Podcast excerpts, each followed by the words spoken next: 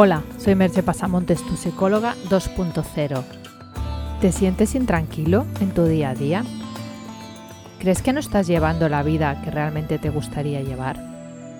Si es así, contrata mis servicios de psicoterapia o coaching online en www.merchepasamontes.com y empieza a hacer los cambios que necesitas para llevar una vida feliz. El podcast de hoy lleva por título Seis pasos esenciales de una disculpa efectiva según la ciencia. Si hay algo que hacemos todos alguna vez es meter la pata, ya sea en nuestra vida personal o profesional. Es algo inevitable y consustancial al ser humano, el hecho de cometer un error, sea en el trabajo o en las relaciones con otras personas. Por muy cuidadoso que seas, es imposible que alguna vez no te equivoques, o entiendas mal una instrucción, o te despistes, o hagas algo con la mejor intención pero te salga mal y tenga consecuencias para otras personas. Lo mismo sucede en la interacción con los demás. Alguna vez ofendemos o molestamos sin ninguna pretensión de ello. Lo único que queda en esos momentos es pedir disculpas. Y no basta con pedir perdón, ya que se ha visto que ese es el componente menos efectivo de una disculpa. Por eso es de gran utilidad conocer los pasos esenciales de una disculpa efectiva. Roy Levicki ha conducido dos estudios en la Universidad Estatal de Ohio en los que han testado cómo reaccionaban 175 personas a las disculpas, encontrando que había seis pasos fundamentales. El primero es la expresión de remordimiento. Has de poder transmitir con sinceridad que te sientes mal por lo sucedido. El segundo, la explicación de lo que fue mal. Explica clara y brevemente cuál fue la equivocación y cómo se produjo. El tercero es aceptación de la responsabilidad. Ha de quedar claro que asumes la parte que te toca, que no estás tratando de echar la culpa a los otros de lo que ha sucedido. Es muy frecuente que alguien se disculpe, pero a la vez intente hacer cargar con la culpa a otra persona. En ese caso no suena como una disculpa verdadera, sino como una excusa. Para la mayoría de las personas, este fue, en el estudio, el factor más importante de la disculpa. El cuarto paso es la declaración de arrepentimiento, no solo has de sentir remordimiento, sino estar arrepentido por lo que ha sucedido y tu papel en ello. Ha de quedar claro que hubieras preferido no haber cometido ese error. El quinto paso es el ofrecimiento de una reparación del daño. No solo basta con estar arrepentido, sino que hay que ofrecer un modo de arreglar el error. Tal vez es posible volverlo a hacer correctamente, y en caso de que no se pueda, deberías ofrecer una compensación de algún tipo.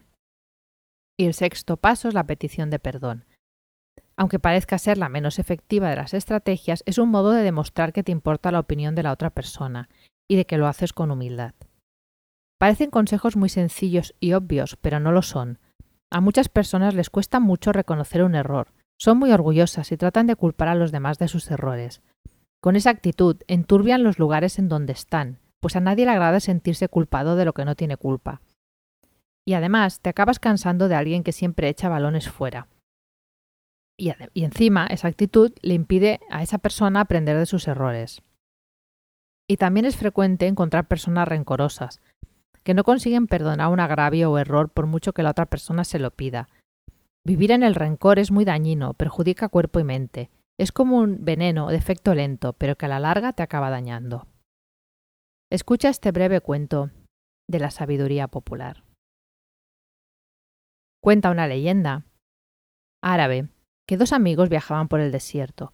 En un determinado punto del viaje discutieron y uno le dio una bofetada al otro.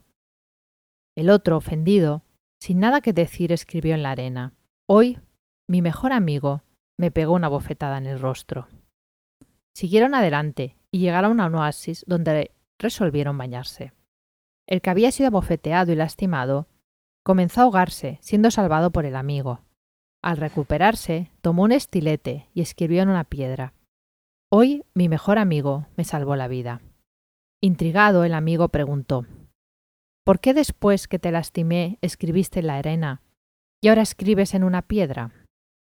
Sonriendo, el otro amigo respondió Cuando un gran amigo nos ofende, deberemos escribir en la arena, donde el viento del olvido y el perdón se encargarán de borrarlo y apagarlo. Por otro lado, cuando nos pase algo grandioso, deberemos grabarlo en la piedra de la memoria del corazón, donde viento ninguno en todo el mundo podrá borrarlo. Como en el cuento, perdona los agravios con presteza y no acumules rencor en vano, y pide disculpas cuando sea necesario, ya que eso te ayudará tanto a ti mismo como a la otra persona. Es una situación en la que todos ganan. Te dejo con dos preguntas. ¿Te cuesta pedir disculpas? ¿Y perdonar? Hasta aquí el podcast de hoy. Puedes encontrar más información sobre el hablado en el podcast y sobre mis servicios profesionales de psicoterapia y coaching en www.mechepasamontes.com. Te espero en el próximo podcast. Bye bye.